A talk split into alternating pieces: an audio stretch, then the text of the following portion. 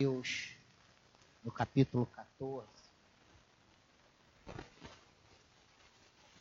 Eu vou falar mais uma vez desse texto, mas eu não vou ficar retido apenas nesse texto. Eu quero falar sobre as tensões na caminhada da vida. Que parece que esse assunto caiu nas graças, né? mas não é isso. A verdade é que não sei se você tem atentado para isso, mas parece que temos vivido dias mais difíceis. Parece que os dias estão mais longos, as noites mais tenebrosas.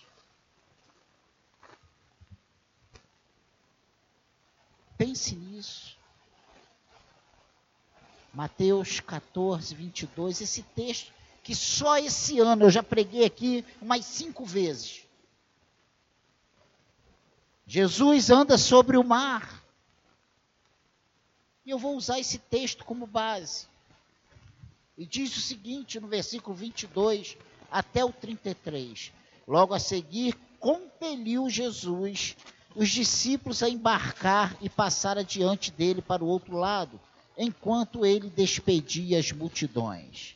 E despedidas as multidões, subiu ao monte a fim de orar sozinho. Em caindo a tarde, lá estava ele só. Entretanto, o barco já estava longe, a muitos estádios da terra, açoitado pelas ondas, porque o vento era contrário. Na quarta vigília da noite, foi Jesus ter com eles, andando por sobre o mar. E os discípulos, ao verem-no andar, andando sobre as águas, ficaram aterrados e exclamaram: É um fantasma! E tomados de medo, gritaram. Mas Jesus imediatamente lhes disse: Tem de bom ânimo, sou eu, não temais. Respondendo-lhe Pedro, disse: Se és tu, Senhor, manda-me ir ter contigo por sobre as águas. E ele disse: Vem. E Pedro, descendo do barco, andou por sobre as águas e foi ter com Jesus. Reparando, porém, na força do vento, teve medo e, começando a submergir, gritou: Salva-me, Senhor. E prontamente Jesus, estendendo a mão, tomou e lhe disse: Homem de pequena fé, por que duvidaste? Subindo ambos para o barco, cessou o vento. E os que estavam no barco o adoraram, dizendo: Verdadeiramente és filho de Deus. Amém? Enfrentamos situações na vida que nos deixam perplexos e cheios de interrogações. Isso é verdade. Há perguntas difíceis de responder. Há questionamentos para os quais não temos a resposta clara. Você é igual a mim? Porque eu, para muita coisa, não tenho a resposta. Muita coisa a gente fica com aquela cara de ah, é, né? Ah, é, é. Ah, é, é. Sem ter o que explicar. Algumas vezes parece que a fé está contra a fé. E a palavra de Deus está contra a palavra de Deus. Você às vezes é pego nesses dilemas assim. Ué, mas se Deus está comigo, Ele cuida de mim, eu sou como uma menina dos olhos do Senhor, e aí? Mas por que, que eu estou passando por isso? Peraí, mas eu estou orando.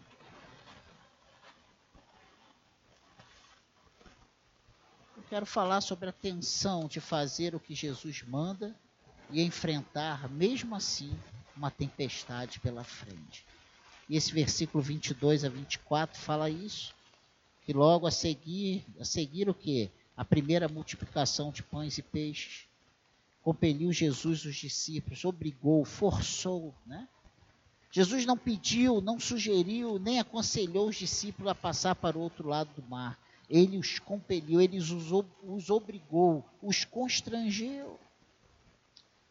Aos discípulos não tinham opção, deviam obedecer.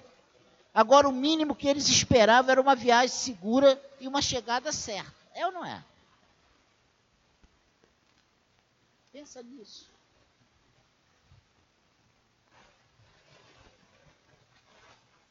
Mesmo obedecendo a Jesus, eles foram pegos por uma tempestade terrível e ameaçadora. Como entender isso? Tenta trazer isso aí para a sua realidade. Tenta trazer isso aí para a sua necessidade. Porque essas tempestades, estas coisas terríveis, acontecem na vida daqueles que estão fazendo o que Jesus ordenou. E eu me pergunto isso muitas vezes.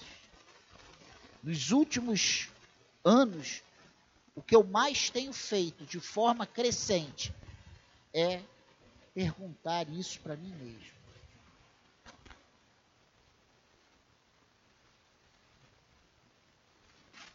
É mais fácil pensar que a obediência tem sempre recompensa imediata. É ou não é? Ah, eu fiz isso, Deus está, estou de bem com Deus. Mas como conciliar a vontade de Deus com a crise que se instala em nossa vida? Será que nós, servos do Senhor, obedientes, estamos preparados, equipados, capacitados para vivermos, para encararmos né? essas crises que se instalam em nossas vidas? Ou você não tem essas crises?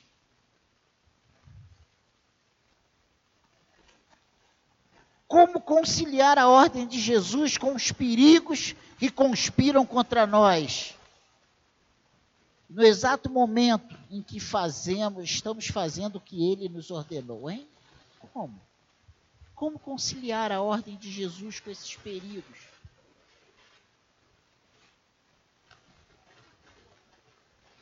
Perigos claros. Semana passada à noite eu falei sobre depressão. Que é uma doença, algo que está crescendo assustadoramente no Brasil e no mundo. E eu trouxe alguns dados, dados reais, de pesquisas sérias. Só que no Brasil, nos últimos 16 anos, aumentou 700%.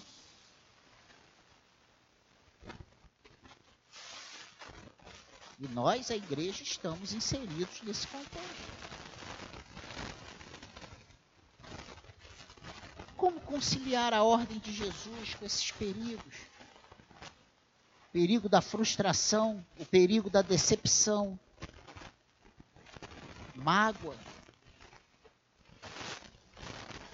fofocas, intrigas e tantas outras coisas ruins que não deveriam existir entre nós. Que só comentar que existe já é vergonha para nós, como Paulo diz e os teólogos da prosperidade ficariam engasgados com esse texto. Eles afirmam que os problemas e dificuldades que passamos estão na desobediência ou incredulidade.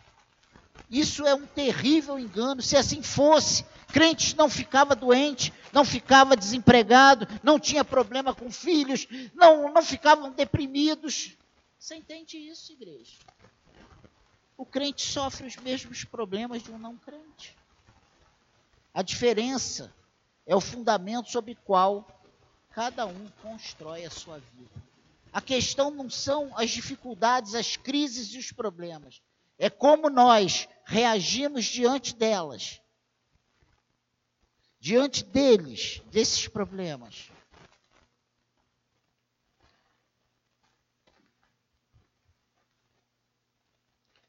Vocês lembram do Sermão do Monte?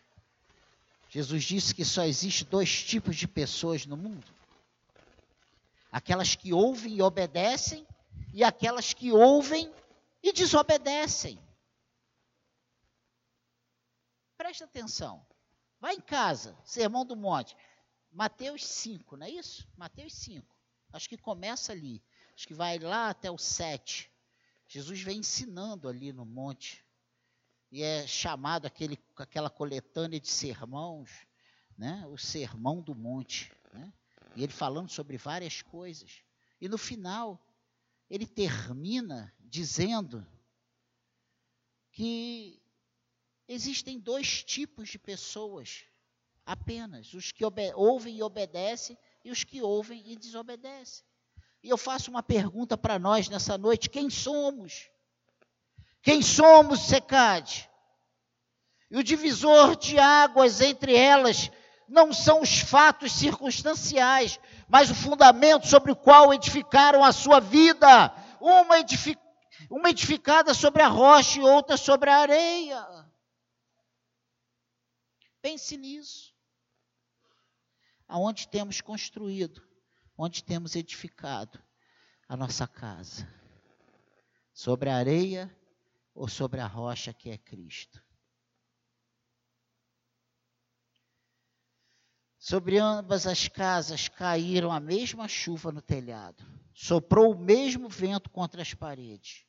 Uma caiu e a outra ficou de pé. Mateus 7, 24 a 27. Em casa você vai ler sobre isso.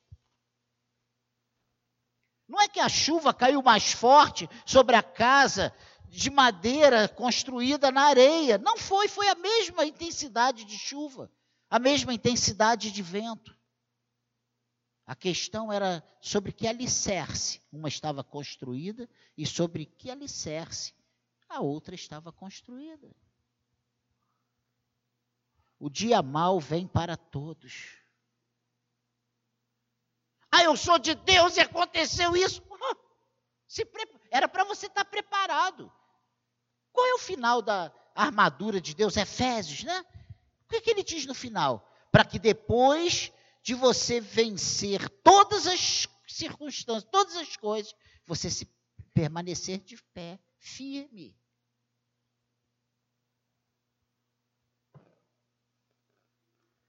Mas tem que ter o escudo da fé, tem que ter a coraça da justiça, as sandálias e a, espada. E tem que ter.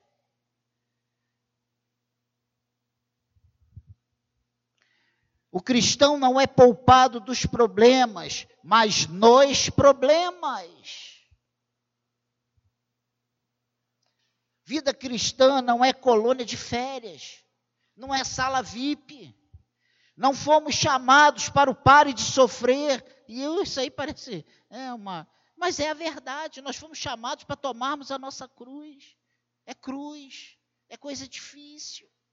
Você que entrou aqui triste, cansado e sobrecarregado, essa palavra é uma palavra de ânimo para você. Isso aí acontece com todas as pessoas, mas na hora que nós estamos passando pela dificuldade, parece que esse mal vem só contra nós, só nós somos atacados. Mas não é, se você olhar para o lado, o seu irmão também é atacado, o outro é atacado, e o vizinho não crente é atacado. A diferença é como você vai se posicionar como servo de Deus. Obedecer a Deus não é viver dentro de uma redoma de vidro. O cristianismo não é um seguro contra os perigos da vida, e nós precisamos entender isso. Ah, eu sou crente, então nada vai me acontecer. Crente é assaltado, crente fica doente, pega câncer, pega infarta, tem que colocar estente. Crente passa por, fica duro, sem dinheiro para viajar. Crente fica sem dinheiro, às vezes, para pagar a conta de luz. E fica sem dinheiro para fazer compras. Passamos.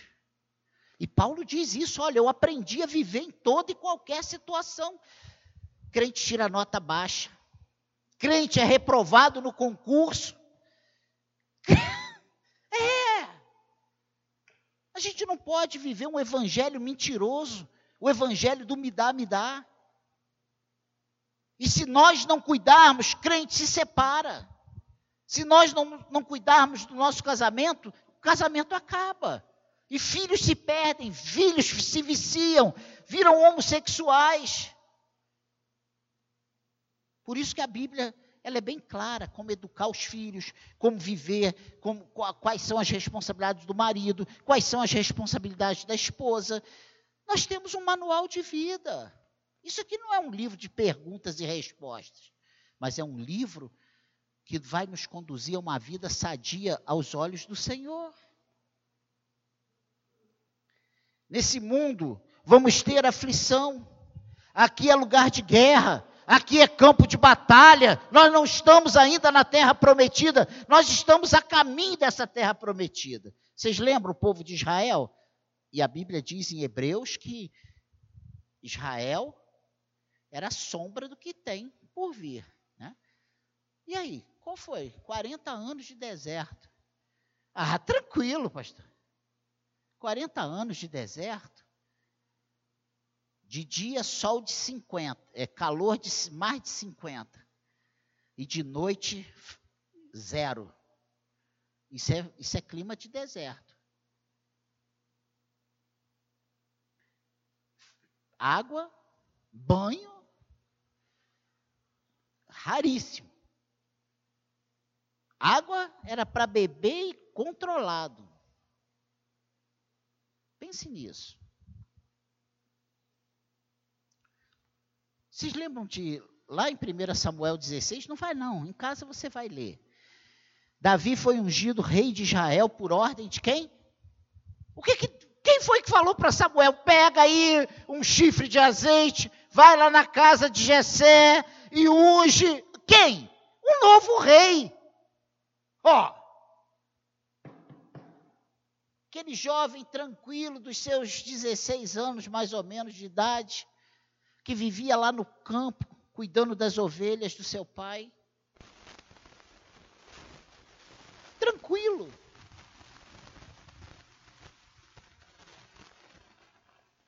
Aí vem Jessé, arruma uma desculpa, vai na casa, vem Samuel, vai na casa de Jessé, arruma uma desculpa e chama os filhos.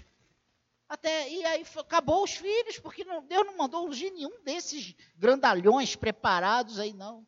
Não, ainda tem um pequenininho lá, mas esse aí eu nem conto muito com ele, ainda ainda está cheirando a leite. Chama ele lá. Só que essa unção, e aí quando chega, Deus fala, é esse! E aí Davi, Samuel derrama o óleo sobre a cabeça de Davi. Ah, ele foi para a galera, né? Pô, 16 anos ungindo rei, cheio de dinheiro, ouro, mulheres. Foi isso que aconteceu? Não. Em vez de levá-lo ao trono, a sua unção conduziu à escola do sofrimento. Sabe por quê? Samuel, que já tinha perdido o trono, se levanta contra ele. Saul, né? Samuel não, Saul se levanta contra ele. Idade, fome, né?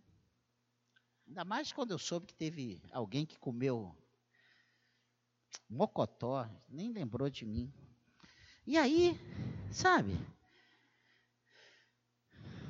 Ele que vivia pacatamente nos montes de Belém, agora precisa fugir da fúria insana de Saul, que o perseguia pelos campos, cidades, cavernas. E essa bonança que ele tinha, essa paz, essa tranquilidade, tornou-se em tempestade. Quantas vezes fazemos um propósito com Deus? Agora eu vou orar, agora eu vou melhorar, agora eu vou, eu vou procurar fazer o que Deus quer. É só tu falar isso, que a coisa parece que agita um vento, não é isso? É ou não é? E a perseguição começa até dentro da nossa casa. Meu Deus! É a mulher que fica irada, é o marido que fica brabo, é o filho que. Não é assim. Eu estou falando um absurdo.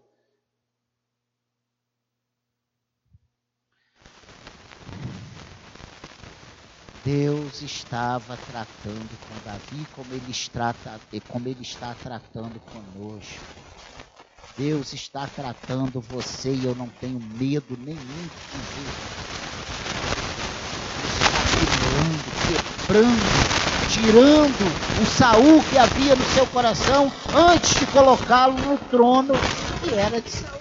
Só coisa que Isso que ele está fazendo. As lições da vida nos dão. É, nós não aprendemos, sabe? Um dia de festa. O sofrimento é a escola superior do espírito que nos gradua para uma vida de obediência. Ah, se nós aprendermos Ah, se nós guardarmos o nosso coração, ah, se nós aprendermos a ouvir a voz do Senhor e obedecê-lo. Não vai ter fome, não vai ter nudez, não vai ter perigo, não vai ter espada, não vai ter nada que nos separe do amor de Deus. Amém, igreja?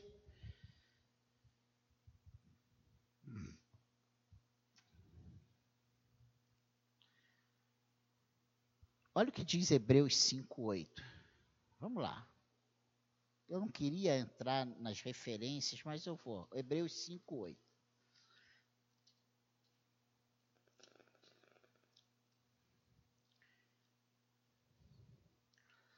Olha o que diz. Olha que coisa tremenda. Olha, falando sobre Cristo, superior ao sacerdócio da antiga aliança, olha o que esse escritor de Hebreus diz no versículo 8, a respeito de Jesus.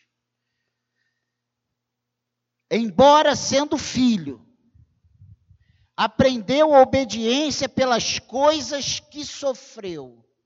Olha só. Ele, o que o escritor está dizendo que nem Jesus, sendo filho de Deus, foi poupado. Ele passou por todas as etapas, todos os sofrimentos que estavam previstos pelo Pai.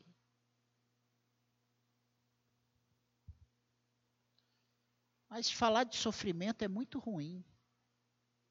Eu quero sair de casa e ouvir falar de alegria, de paz, de prosperidade. Não é verdade? Isso não é verdade.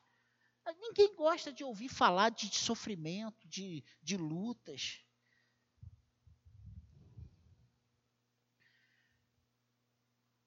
Davi, ele até poderia questionar a fidelidade, cuidado e a proteção de Deus, mas as tempestades são necessárias para consolidar a nossa fé. E aí lá na frente, nós vemos o testemunho dado a respeito de Davi. Davi, o homem segundo o coração de Deus. Você acha que essas perseguições, essas lutas, essas, essas caçadas insanas, e olha que Deus dando oportunidade para Davi cortar a cabeça de Saul. E aí a gente vê um homem temente a Deus, a gente vê um homem que sabia, respeitava, obedecia, sabia o que era autoridade.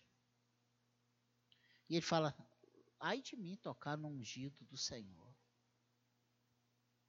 Eu acho que se fosse eu, ia dizer assim: Senhor me entregou nas mãos, e a cabeça ia rolar. E quantas vezes fazemos isso? É uma benção, isso é Deus, só Deus para colocar ele assim, nessa posição, sabe, aliviando o ventre. De calças arriadas. Se é que tinha calça arriada, ou então roupa levantada. Era só passar a foice. Pense nisso. As tempestades que surgem em nossas vidas não são para nos destruir, mas para nos exercitar e nos deixar mais firmes. Pastor, o senhor está falando isso porque não é na tua vida que está acontecendo o que está acontecendo na minha. Não é o senhor que está vivendo com esse marido, não é o senhor que está vivendo com essa mulher, não é o senhor que está vivendo desses filhos, não é o senhor que está passando por essas durezas. Vai viver a minha vida para você ver se é tão mole assim. A sua para mim é fácil e a minha para você é fácil. Vai viver a sua vida e vem viver a minha. Todos nós temos os nossos, os nossos apertos, as nossas dificuldades. Todas as famílias passam por dificuldades. Todos os casais têm os seus dias difíceis. Sabe por quê? Porque o sol e a chuva vêm para todos. A boa notícia e a má notícia chega para todos.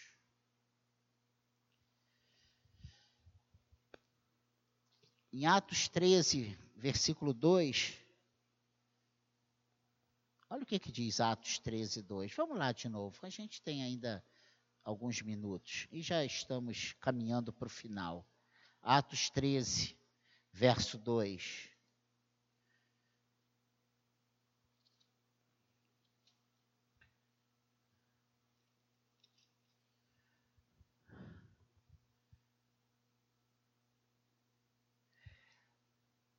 Barnabé e Saulo, a primeira viagem missionária.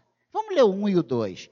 Havia na igreja de Antioquia profetas e mestres, Barnabé, Simão, por sobrenome Níger, Lúcio, de Cirene, Manaém, Colasso de Herodes, o tetrarca e Saulo. E servindo eles ao Senhor e jejuando, disse o Espírito Santo: Separai-me agora, Barnabé e Saulo, para a obra a que os tenho chamado. Sabe quem chamou? Quem mandou? Quem deu a ordem? O Espírito Santo. Está escrito aí o Espírito Santo na tua Bíblia? Eu fiz questão de ler para não dizer que foi o Daniel. Foi o Espírito Santo que falou: separa Barnabé e Saulo. Está escrito isso aí? A igreja ouviu a voz do Espírito, atendeu e comissionou os dois. Saulo, que era o Paulo que se transformou em era Paulo que se transformou em Saulo, né? É Saulo que se transformou em Paulo. É só para ver se tu está atento. E dá uma ordem, olha, Paulo, você vai para a lista. O que que você se é chamado aqui, Deus manda separar Gabriel, jovem Gabriel, missionário. E Gabriel vai fazer a obra missionária, ele vai fazer a obra missionária lá em Búzios. Ah!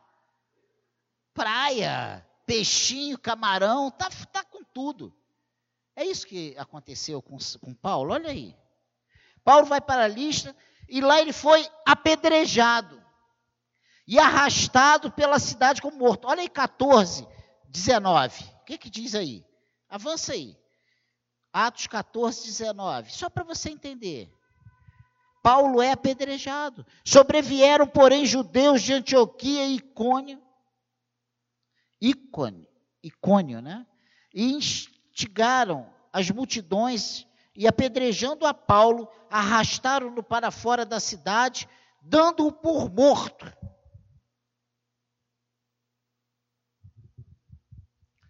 Peraí. Foi Satanás que mandou Paulo ir para lá? Foi o Espírito Santo. E, a, e, nós temos, cristãos, né, a mania de dizer: isso aí não é Deus, isso aí só pode ser o inimigo. Foi Deus. Nós poderíamos questionar se Paulo estava fazendo o que Deus mandou, porque o Senhor não livrou dos homens maus. Porque Deus não poupou do apedrejamento.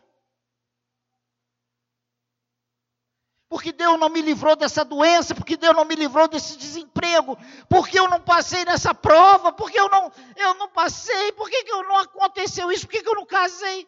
Hein? Coloque aí o seu problema. Por que, que eu casei com essa potifera? Eu orei tanto. Era um, uma ovelha, se transformou numa lioa. Hein? Como conciliar essas coisas? Paulo não estava ali por vontade própria, não estava passeando, estava fazendo o que Deus mandou, no lugar que Deus mandou. E ele poderia entrar em crise. E eu entendo muito bem a situação, a problemática de Paulo, muito bem, muito bem mesmo. Por que, Senhor? Se eu estou fazendo tudo que o Senhor mandou. Ele poderia questionar o amor de Deus ou até mesmo o poder de Deus, mas ele não fez. Sabe por quê? Porque os problemas da vida não são evidência da ausência de Deus. A enfermidade, o desemprego, a dificuldade, a escassez, isso não é prova da ausência de Deus na sua vida. Isso não significa que você está reprovado e que Deus está longe de você, muito pelo contrário. Pode ser um grande sinal de que Deus está te carregando no colo, te sustentando. Que Deus está segurando a tua mão bem firme, para que você não fique pelo caminho. As tempestades da vida não são negação do amor de Deus, e nós precisamos, como cristãos maduros, entendermos isso. Os ventos contrários não anulam o poder de Deus. Meu Deus, como conciliar a obediência à vontade de Deus com as circunstâncias tão devastadoras? Talvez seja essa a grande tensão da sua vida. Você é fiel a Deus, anda com Deus, obedece a Deus, mas está enfrentando uma infinidade de problemas em sua vida. E você já prestou atenção que os problemas eles não vêm sozinhos? Nunca vi um problema andar sozinho, problema anda em bando. É bando de problemas. É uma tribo inteira, é, é, quase uma cidade, uma nação, porque vem um, você pensa que acabou, vem o outro, e vem o outro, e vem o outro. Você tem hora que você pensa que você não tem saída, porque em todas as áreas tem um levante contra a tua vida. É verdade ou não é? Meu Deus.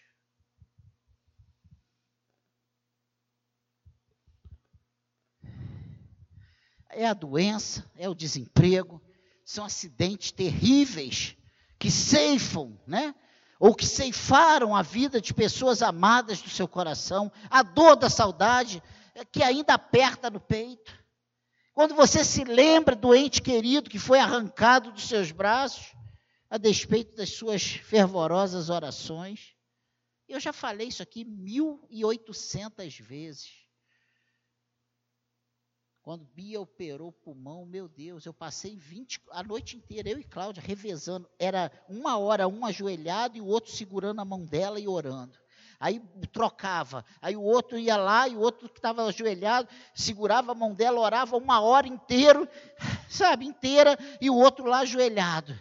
Aí de manhã era cirurgia. Pô, foi para a galera, vai estar tudo certo. Sabe qual foi a resposta? Oh, não inflou, está com vazamento aí no pulmão, vai ter que abrir de novo. Eu pensei, pronto, perdi. Foi embora. Meu boizinho foi embora. Quem sabe lembra disso, né?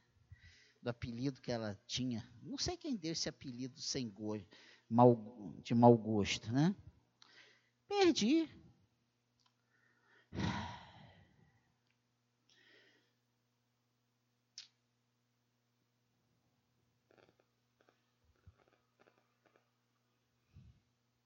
A gente sai diferente dessas situações.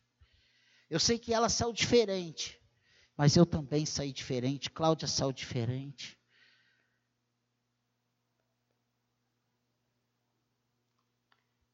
Quando os ventos soprarem, quando as crises baterem, não tem outro caminho para você buscar que não seja a presença de Deus que não seja os pés do Senhor, que não seja fazer ainda mais. Diante de todos os desafios que eu tenho enfrentado, sempre eu falo isso. Principados e potestades de Satanás, olha, tu não vai me parar com isso não. Eu acho que eu não faltei nenhum culto quando a Bia estava operando e nesse tratamento. Cláudia teve o linfoma e vocês viram. Eu estava pregando aqui, eu não deixei ninguém pregar. É nessas horas que a gente tem que arregaçar a manga e partir encarar o inimigo. Se na hora que o inimigo rosna para você, você se estremece, ele vai partir para cima. É nessa hora que você tem que mostrar quem é que está contigo. Você entende isso?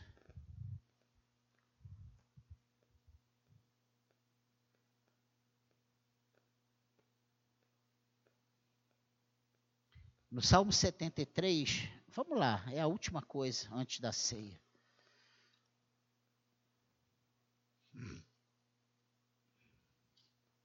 Salmo 7,3. É uma história linda, verdadeira. É o Salmo de Asaf. Tu já ouviu falar de Asaf? Um adorador do Senhor, um músico, um, um levita. É só para você ter aberto aí. Nós não vamos ler ele, não. Aqui nesse salmo, Asaf mostra essa maneira tensa, apertando o seu peito, ferindo a sua alma. Sabe por quê? Asaf olha para o lado. E ele vê a prosperidade dos que o cercavam. E ele olhava para si mesmo, ele via as dificuldades que ele enfrentava. O povo nessa época não era um povo que estava cumprindo com as suas responsabilidades, não estavam levando as, os mantimentos para os levitas, os levitas estavam passando uma dificuldade muito grande. E ele via a escassez que ele tinha de alimento para os filhos, para a família, e ele olhava em volta, todo mundo prosperando, todo mundo, sabe? Ai, meu Deus, é como muitas vezes nós nos vemos, né? A gente olha para o lado e vê aquele que não teme a Deus, aquele que é um tremendo 7-1, avançando, prosperando, e você ficando para trás. Pessoas que levantam falsos testemunhos, pessoas que lhe contam histórias mentirosas para te prejudicar, para tomar aquilo que Deus tinha te dado, que você pensava que era o melhor de Deus para a sua vida, porque se fosse o melhor de Deus para você, Ele não ia tomar, mas Deus permitiu que você perdesse. Pensa nisso.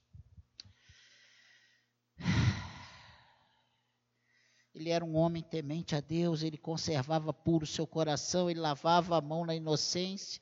O versículo 13 desse Salmo 7,3, olha o que, que diz aí. Com efeito, inutilmente conservei puro o coração e lavei as mãos na inocência. Olha, ele olha isso e ele fala: Olha, eu perdi meu tempo, foi inútil. Quantas vezes nós abrimos a boca e falamos que tem sido inútil a nossa devoção, a nossa fidelidade, o nosso compromisso, a nossa frequência, a nossa, sabe, a nossa presença.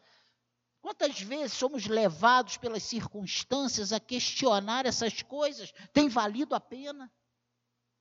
Esse foi o questionamento de Asaf. Mas ele era afligido e a cada manhã castigado. Olha o versículo 14. Pois de contínuo sou afligido e cada manhã castigado. Ele olhava ao seu redor e via a prosperidade do ímpio, que mesmo na sua rebeldia contra Deus, parecia viver tranquilamente, com fartura, saúde e muitos amigos. Quantas vezes nós olhamos para o lado e nos sentimos tão sozinhos? Quantas vezes nós olhamos para o lado e não temos nenhum nome para dar um grito e falar: me socorre, meu amigo, hein? Olha o que diz o versículo 3 a 12, fala sobre isso.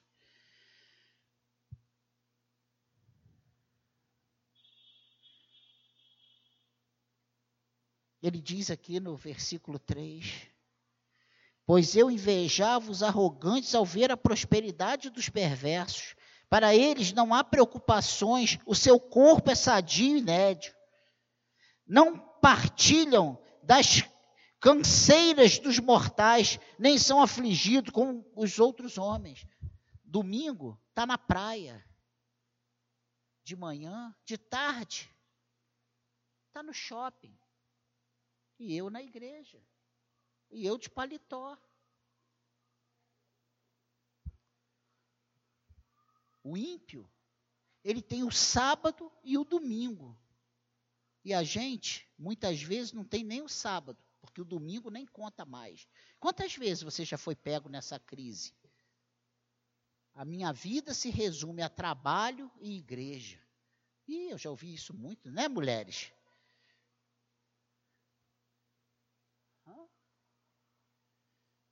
E aí você lê até o 12. E Asaf entrou em crise. Quanto a mim, o versículo 2 diz isso: quanto a mim, porém, quase me resvalaram os pés, pouco faltou para que se desviassem os meus passos. Gente, olha, olha em que situação ele chega.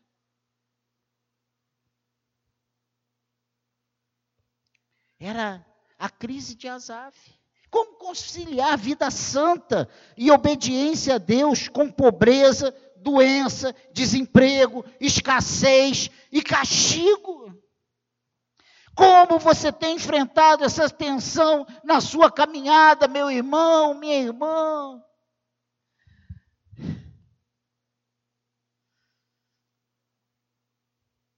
Mas ao entrar na casa de Deus e atinar com o fim do ímpio, Asaf compreendeu que estava sendo embrutecido, porque esses conceitos do mundo vão entrando na igreja e vão entrando na igreja e quando a gente percebe, o nosso coração está tão duro, está tão rebelde, está tão ante Deus, que nossos sentimentos estão iguaizinhos àqueles que não conhecem Deus. Vê se não é verdade.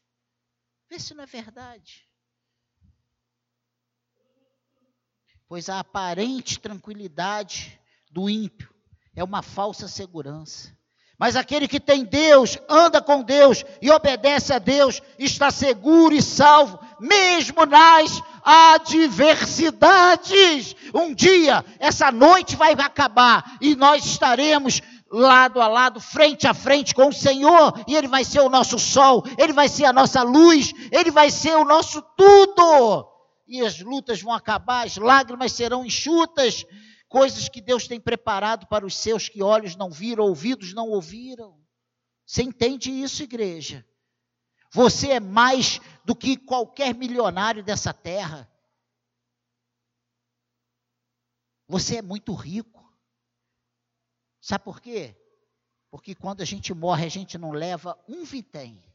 E tudo que se coloca dentro do caixão fica lá. E vem alguém e toma e leva para si. A gente não leva nada com a gente. Pensa nisso. A gente, claro que a gente tem que ter e ser, mas a gente não pode viver nisso. Ter e ser, a nossa fissura precisa ser maranata, como nós cantamos. Ó, oh, vem Senhor Jesus, maranata, maranata. Essa é a nossa esperança, esse é o nosso porvir. Ah, sabe, esse é o nosso futuro, irmãos. Esse é o nosso futuro.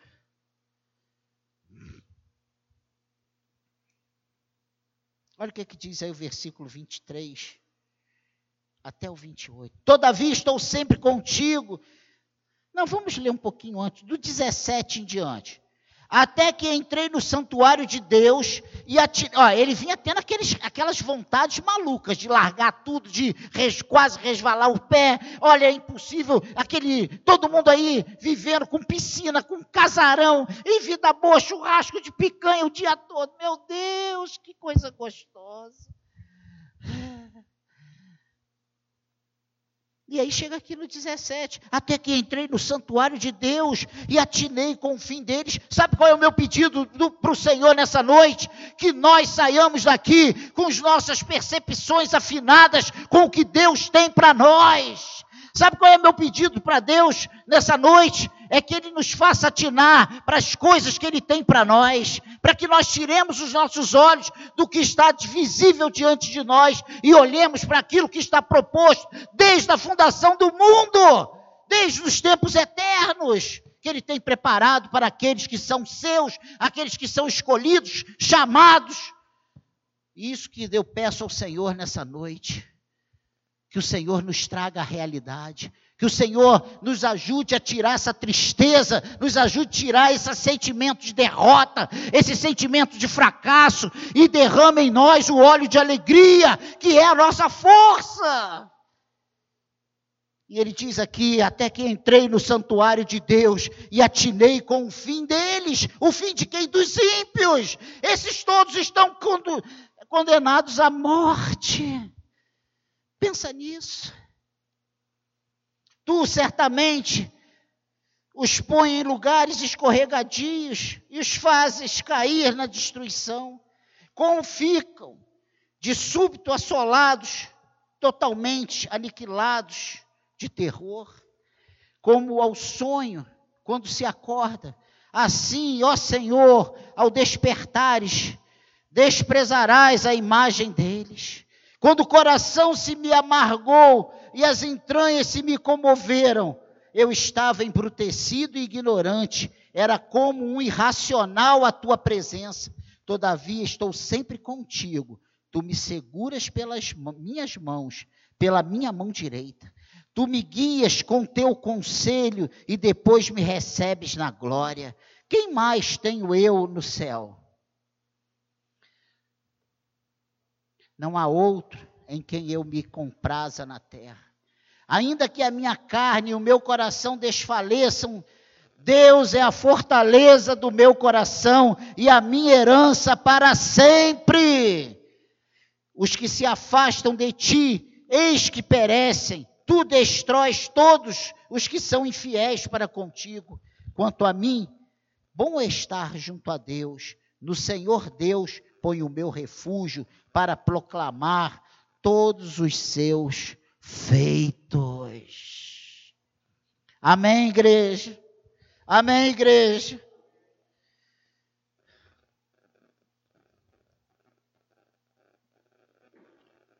As adversidades não podem roubar aquilo que o Senhor planejou para a tua vida.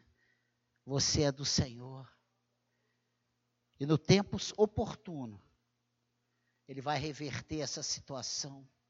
No tempo oportuno, Ele vai te engrandecer. E mesmo que não seja aqui nesse plano, na glória.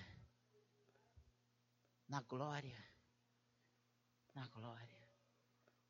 Será que não estamos enquadrados em algum desses exemplos? Ou vários desses exemplos? Será que não estamos? Será que quando olhamos para a nossa vida nós não vemos apenas fracasso, derrotas e mais notícias? Será que não? E o que vamos fazer? Negar o chamado que Deus tem para nós? Negar a graça que Ele nos deu que de, de sermos feitos seus filhos? Ou vamos nos apegar a isso levantar a nossa cabeça e andar soberanamente. Todos eles tinham algo em comum. Davi, Asaf, todos eles, os discípulos, eles tinham firme no seu coração honrar a Deus, obedecer às suas ordens, agiram de maneira correta aos olhos do Senhor. Amém, igreja? Essa é a palavra para nós nessa noite. E a minha oração, curve a sua cabeça, é que o Senhor te faça abrir os olhos, que Ele te abra os olhos nessa noite, que Ele abra o teu entendimento, que você não saia daqui como um derrotado, mas como alguém que foi alcançado pela graça do Senhor. Valorize isso, meu irmão. Ah, mas está dando tudo errado, isso é momentâneo. Pastor, mas e aí, e aí se, se der tudo errado? Tu é do Senhor. Tudo vai ficar aí, você vai para a glória. Que isso, pastor? Pai querido, em nome de Jesus, abra os nossos olhos, faça-nos ver os teus desígnios para nós. Ajuda-nos, Senhor. Nos abençoe e seremos abençoados. Ah, Pai querido, eu sei que nós temos vivido dias tão difíceis. Eu tenho ouvido tantas situações aos olhos humanos cabeludas. Mas eu creio que o meu redentor vive.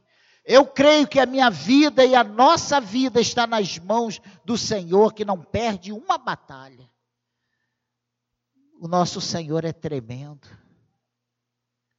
E mesmo quando parece, nos fazem perguntas: onde está o teu Deus? Nós podemos, sem titubear, declarar que o nosso Deus está no controle de tudo, que o nosso Senhor é soberano. Obrigado, Senhor, pela tua soberania. Obrigado, Senhor, pelo teu chamado irresistível. Obrigado, Senhor, pela tua graça. Obrigado, Senhor, porque nós somos teus filhos. Derrame o óleo de alegria sobre nós nessa noite, Senhor. Enche o nosso coração de regozijo e de paz. Que saiamos daqui declarando as tuas maravilhas, Senhor. Que o teu nome seja engrandecido. Eu oro, Pai, em o nome de Jesus, e você que quer e concorda, diga amém.